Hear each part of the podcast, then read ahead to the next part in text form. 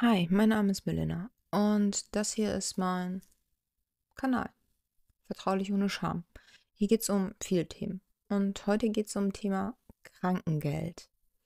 Und Krankengeld jetzt nicht so gesehen, oh, mh, ja, da haben wir so 78 Wochen und wenn man das und das rauszählt, dann kommt man ungefähr drauf und dann guck mal, dass du da irgendwie und dann könntest du danach eventuell in ALG 1. Nee, ich, ich möchte jetzt mal nicht nur diese technischen Aspekte und diese Zahlenaspekte haben, die findest du unten in der Beschreibung. Denn die sind ja auch wichtig. Du musst ja auch wissen, wie, wie lange habe ich überhaupt Anspruch auf Krankengeld, ne? Und was könnte danach kommen und wie verhalte ich mich danach sowieso? Aber ich möchte hier Krankengeld besprechen und zwar vor allem emotional. Und einige Fehler, die du machen könntest, gerade wenn es dir emotional total schlecht geht, du auf Krankengeld angewiesen bist, aber irgendwie du kriegst es nicht hin. Und dann bekommst du hinterher kein Krankengeld mehr und dann, boah, toll. Dann warst du vielleicht vorher schon total am Ende. Du bist ja sogar arbeitsunfähig. Dir geht's total schlecht und dann, puh, kein Krankengeld mehr. Das ist nicht besonders aufbauend. Und äh, das zieht bestimmt dann noch, das zieht nicht bestimmt, das zieht dich dann noch mehr runter. Noch mehr Probleme. Oh, muss ja nicht so kommen. Also diese Folge ist dafür da. Wenn du dich schämst, wenn du dich überfordert fühlst oder wenn du einen Angehörigen hast, der gerade in so einer Lage ist und du denkst, oh, oh könnte so sein, das ist jetzt hier diese Folge. Und ich möchte als erstes ähm, auf das Thema eingehen, ja, Reden und Scham. Denn da fängt alles an, leider. Denn nehmen wir mal an, ja klar, du warst bestimmt schon öfters mal krank, aber es ist ein Unterschied, ob du jetzt wegen einer psychischen Krankheit krankgeschrieben bist, beispielsweise wegen Angststörungen oder sehr starken Depressionen oder ob du eine, eine Grippe hast. Eine Grippe ist heftig, eine enorme Grippe, du kommst kaum raus, aber du wirst es wahrscheinlich irgendwie hinkriegen, vielleicht einen Nachbarn Bescheid zu sagen, ey, kannst du ja mal eine, eine Krankmeldung abgeben oder vielleicht kriegst du es noch hin, irgendwo anzurufen. Es ist das Körperliche erstmal nur und irgendwie kommt dann die Krankmeldung doch pünktlich an und dann auch die Folgebescheinigungen. Das Problem ist nur, hm, nehmen wir mal an, du bekommst eine richtig starke Depression. Und Du hast dich erstmal getraut, überhaupt zum Arzt zu gehen und der hat dich, der hat das da drunter geschrieben und vielleicht ist das auch total peinlich, denn du möchtest nicht depressiv sein, du möchtest keine psychische Erkrankung haben und wenn du jetzt auf dem Punkt bist, dann musst du überlegen, hast du Leute um dich herum, mit denen du darüber reden könntest, denn wenn nein, dann, oh, dann geht es ja jetzt sehr schlecht, du hast eine psychische Erkrankung, du stehst sehr alleine da Nehmen wir an, du hast eine Depression, eine heftige Depression. Könnte es schwerfallen, die, ja, die Folgebenachrichtigung da so nachzuschicken und regelmäßig zum Arzt gehen. Und so einmal im Monat möchte die Krankenkasse dann schon ihren Wisch haben. In Anführungszeichen ihren Wisch. Ne? Ich, ich rede jetzt extra so. Das ist alleine echt schwer. Wirklich. Deswegen, ich rate den Leuten immer, bildet dir irgendwie ein Team. Das heißt, wenn es dir sehr schlecht geht, du bist gerade krankgeschrieben und meinetwegen eine Angststörung auch, vielleicht schaffst du es auch gar nicht raus. Das kann auch mit Depressionen passieren.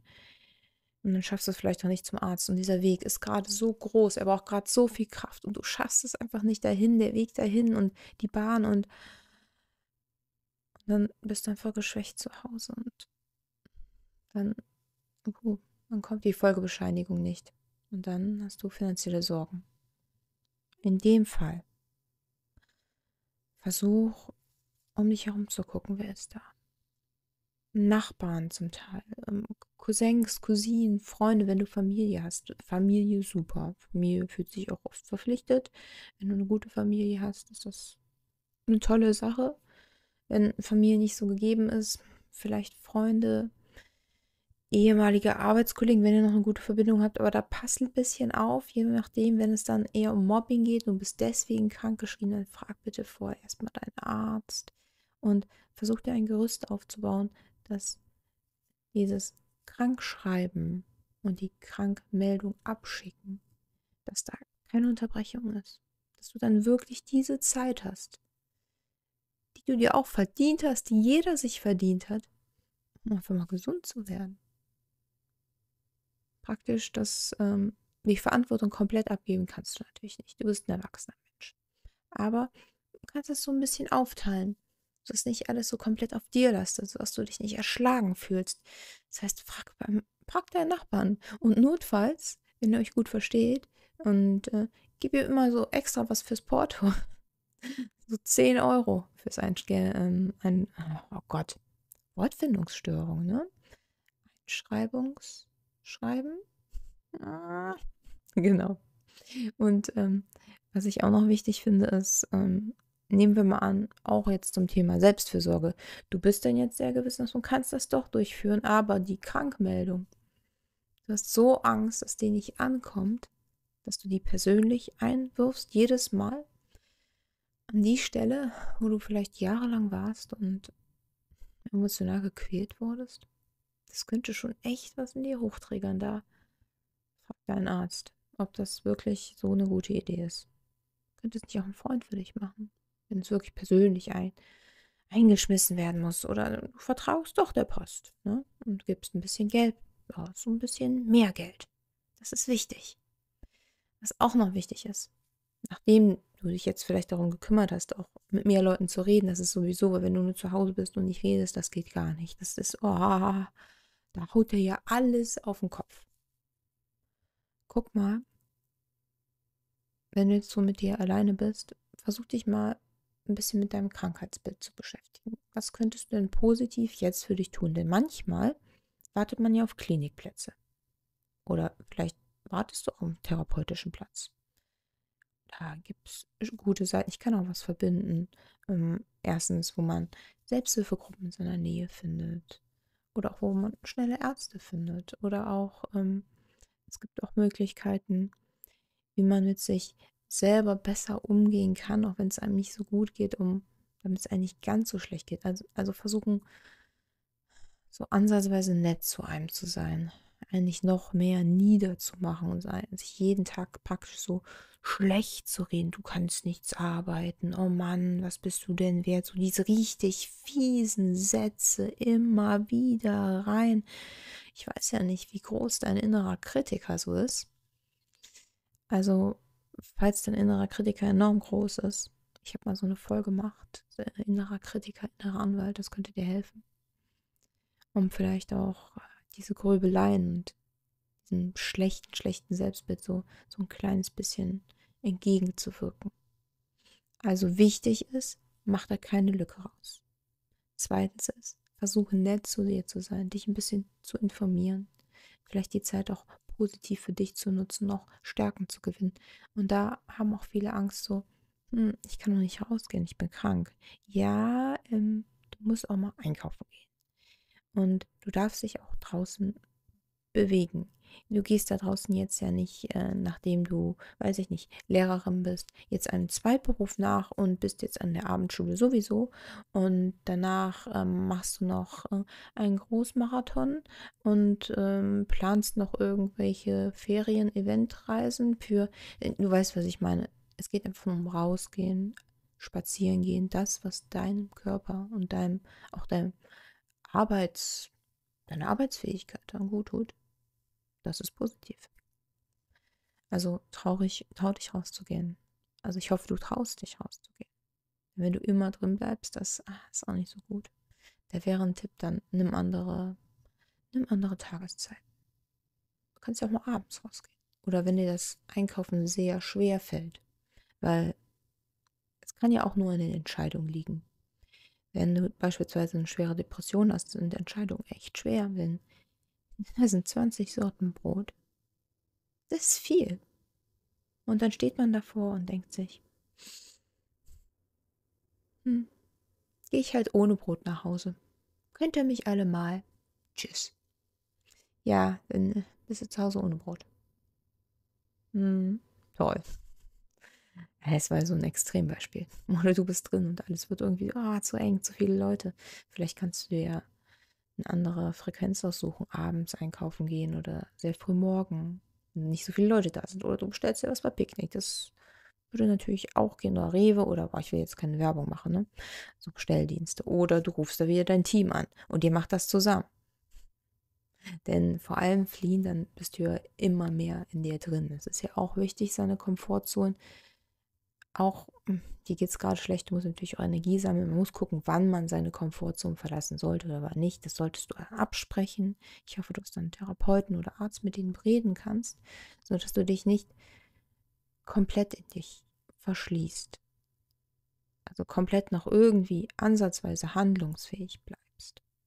Denn manchmal verkriecht man sich dann ja so sehr, gerade wenn deine Arbeit dir auch sehr viel bedeutet hat. Denn nur wenn du krankgeschrieben bist und jetzt nicht arbeiten gehst, können ja viele Leute von außerhalb so denken, obwohl es ist eigentlich sowas von Schnuppe, was andere denken. Also die Gedanken der anderen sollten dir eigentlich schon oft ziemlich egal sein, sonst machst du dein Leben echt schwer. Aber oft scheint es dann ja so, denkst du vielleicht von außen, dass du das dann auch nicht liebst. Und nee, nee, ganz ehrlich hier, wenn du gerade krank bist und du bist in der psychischen Krankheit auch krank geschrieben und vielleicht auch ein Jahr. Aber ich glaube dir, dass du deinen Job liebst und es gerade nicht geht. Und dass das auch verdammt nochmal wehtut. Und weißt du was? Darüber muss man reden. Und da sind Selbsthilfegruppen gut. Und da habe ich welche unten verlinkt. Da kannst du gucken in deiner Umgebung oder welche sind. Oder sind auch zum Teil kranke Menschen, die darüber reden. Oder auch die Nummer für Kummer. Weißt du, wenn das in einem drin ist, und das ist ja auch dieser innere Konflikt, man möchte auch eigentlich, aber es geht halt nicht. Und es ist aber auch wichtig zu wissen, dass es mal nicht geht, denn wenn du immer weitermachst, dann kippst du irgendwann um und dann war es das. Du brauchst auch Ruhezeiten. Du musst auch gucken, was brauche ich denn jetzt? Was, was braucht mein Körper? Du bist dein Körper. Was, was braucht mein Körper? Was brauche ich? Was braucht meine Seele? Um wieder gesund zu werden. Denn das hast du dir auch verdient. Das ist dein Recht.